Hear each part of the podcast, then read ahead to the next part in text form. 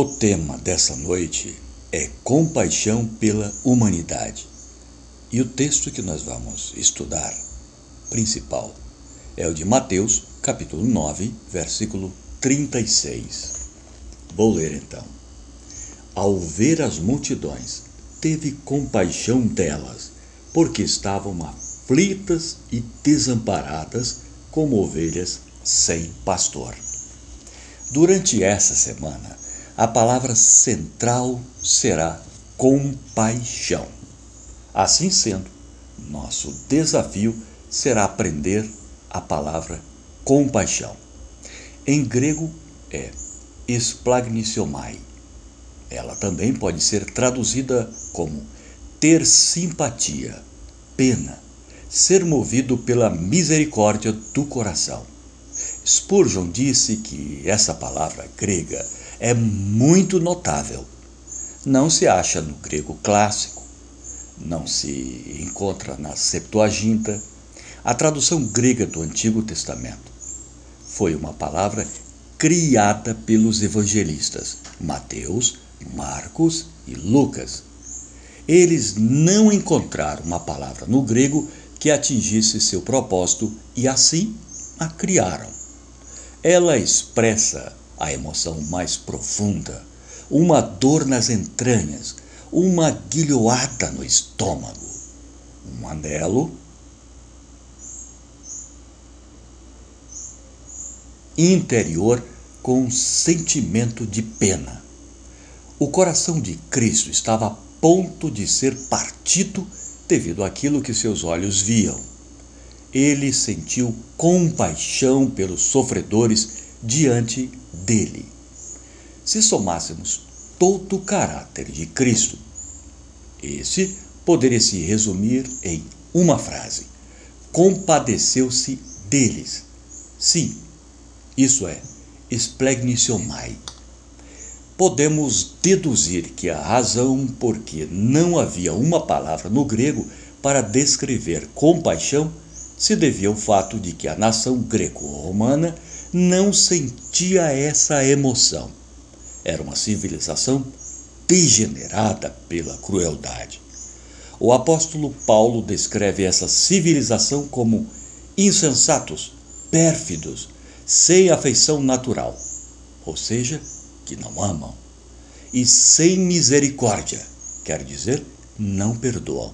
Romanos, capítulo 1, versículo 31. O Dr. Charles Hodge disse: O retrato que se pinta aqui é escuro, embora não tão escuro como o que apresenta os mais renomados autores gregos e latinos de seus próprios contemporâneos do primeiro século.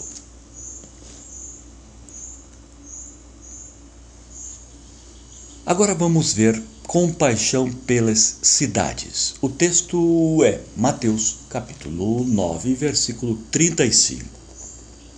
Jesus ia passando por todas as cidades e povoados, ensinando nas sinagogas, pregando as boas novas do reino e curando todas as enfermidades e doenças.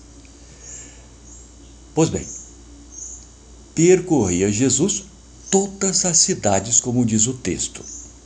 Viver na cidade é cada vez mais complicado. As sete cidades com maior população do mundo são Tóquio, 37,8 milhões de habitantes. Nova Delhi, 27 milhões.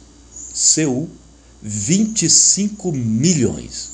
Xangai, 24 milhões 750 mil habitantes. Mumbai, com 23 milhões 140 mil habitantes. Cidade do México, com 21 milhões e 600 mil.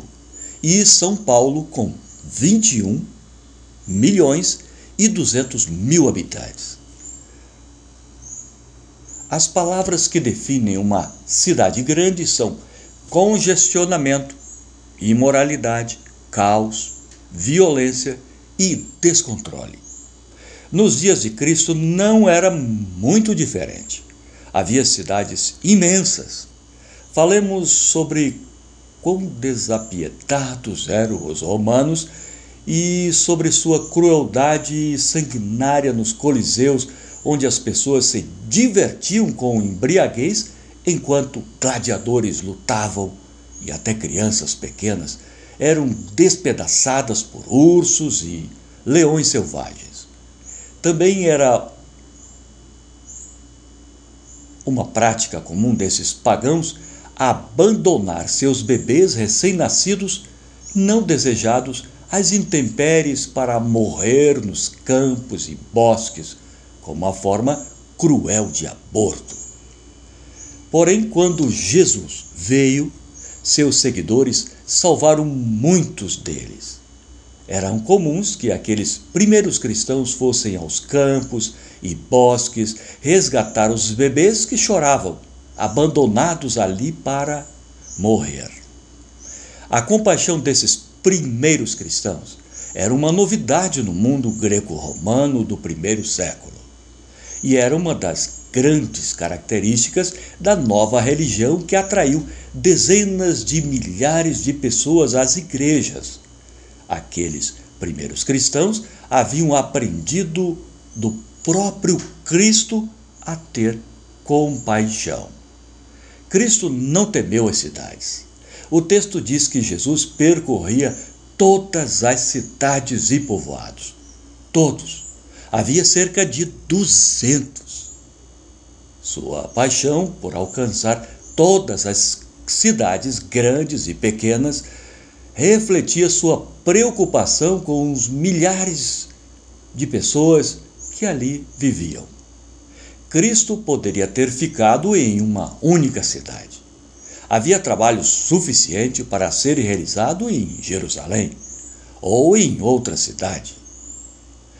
Fico imaginando Jesus iniciando o dia e seus discípulos lhe dizendo: Mestre, não concluiremos a obra aqui?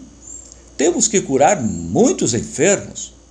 Devemos terminar o trabalho. Jesus provavelmente respondeu: Devo pregar em todas as cidades vizinhas, pois para isso fui enviado. Ele pensava na próxima cidade, na seguinte e na mais adiante. Pensava nas cidades as quais nunca trabalhara. Paulo teve a mesma visão. Ele falava dos lugares além, segundo Coríntios 10, 16. Zonas não ocupadas. Disse que devia ir à Espanha e a Roma, Romanos 15, 23 e 24 ele também aprendeu que o Evangelho deveria ser levado a todo mundo. Temos que alimentar a todos. Quando o Senhor alimentou os cinco mil, fez com que se assentassem em muitas fileiras e depois de abençoar o pão, entregou aos discípulos para que desse o pão toda a multidão. Será que os discípulos insistiram em apenas alimentar a primeira fileira, obedecendo a cada um deles uma segunda porção? Não. Mil vezes não. Se tivessem agido assim, os da última fileira teriam gritado: Sirvam-nos, pois não recebemos nada e estamos morrendo de fome. Hoje falamos da segunda vinda de Cristo e quão injusto é o fato de que alguns ainda nem mesmo ouviram a respeito de sua primeira vinda. Parece que os da primeira das primeiras fileiras estão sendo superalimentados, chegando a sofrer de indigestão espiritual.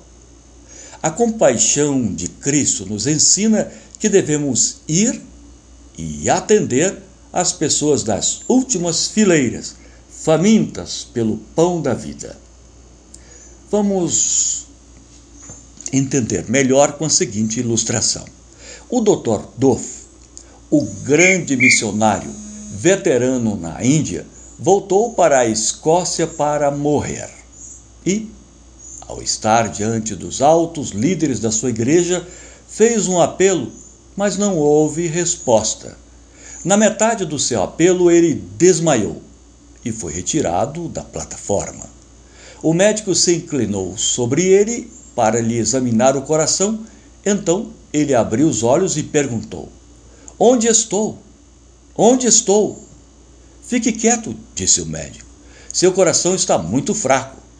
Mas, exclamou o antigo lutador, tenho que concluir meu apelo. Leve-me novamente para a plataforma. Ainda não concluí o meu apelo. Fique quieto, respondeu, repetiu o médico. Você está muito fraco para voltar. Porém, o velho missionário se esforçou para ficar em pé. Sua determinação venceu sua debilidade. E como médico de um lado e de outro, ajudando e outro ajudante do outro, o lutador de cabelos brancos foi novamente conduzido à plataforma.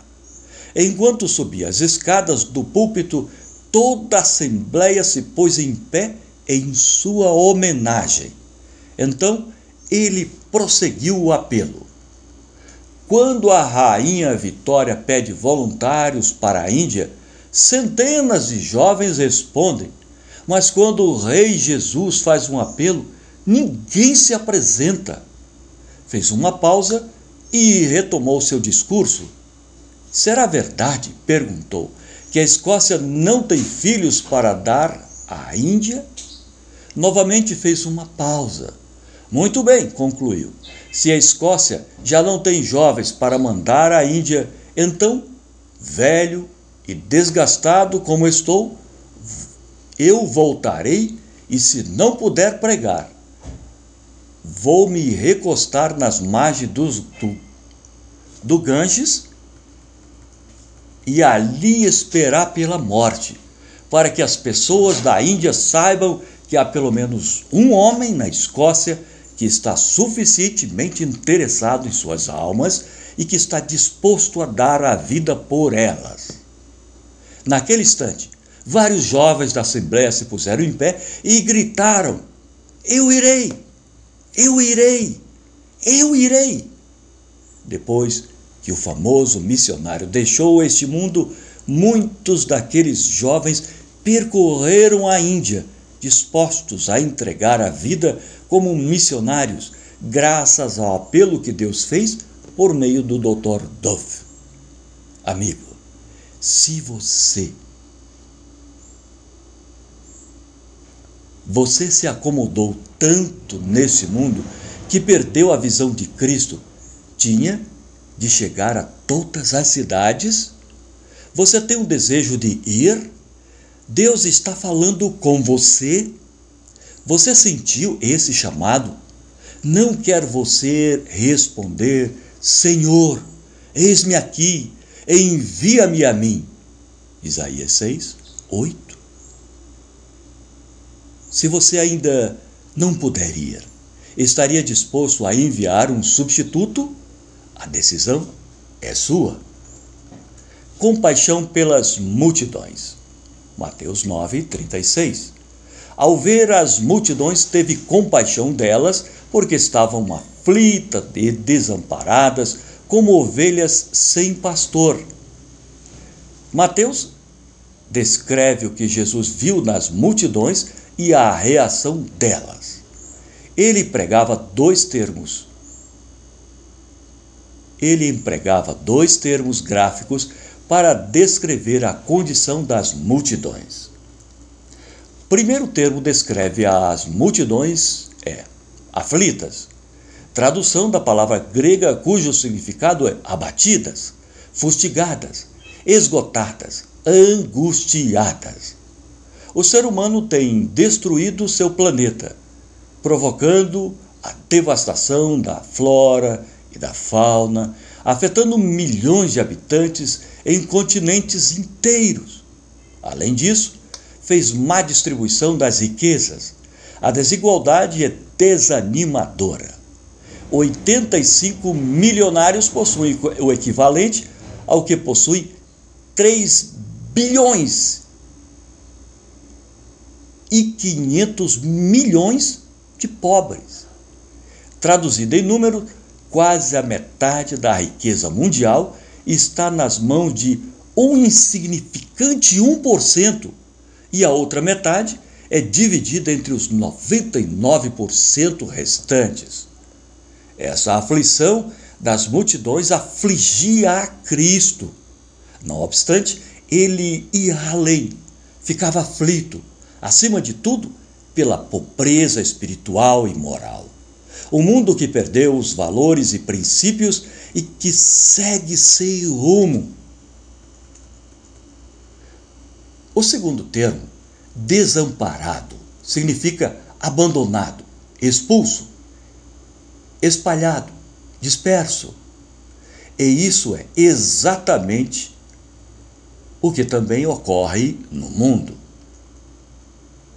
Qual é o seu sentimento quando vê uma multidão de milhares de jovens, cheios de adrenalina, gritando, eufóricos por seu time de futebol?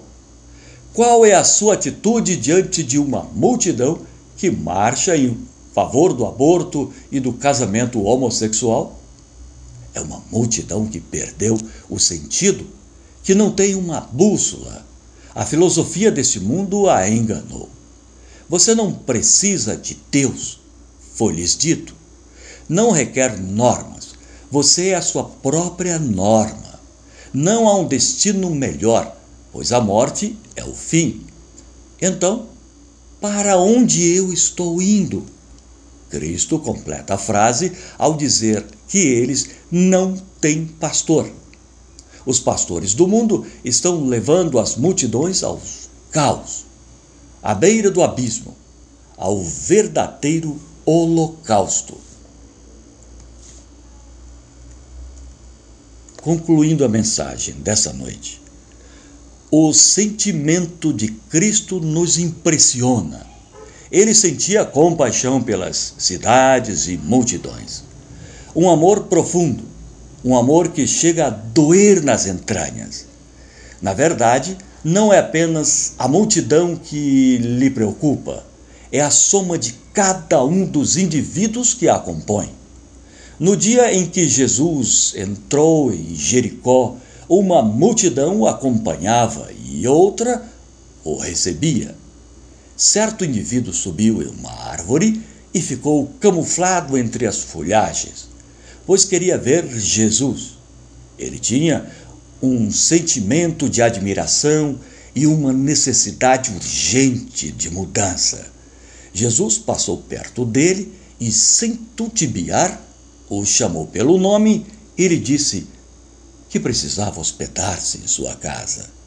Hoje, talvez você esteja escondido entre a multidão, crendo que passará despercebido. Mas a verdade é que Deus, entre toda a multidão, tem um lugar especial para você e lhe diz que deseja que você faça parte de sua equipe e qual tem a qual tem uma missão em cada cidade e no meio das multidões. No dia em que Jesus entrou em Jerusalém, montando em um jumentinho, ele parou e chorou no meio do lugar. Ele não chorou por si mesmo, mas chorou pelo destino fatal de milhares daquela cidade, pela cegueira e dureza de coração daqueles a quem veio abençoar e salvar. Ele chora pela multidão, mas também chora por você, porque deseja salvá-lo e deseja convidá-lo para se unir à sua equipe de resgate nos momentos mais difíceis da humanidade.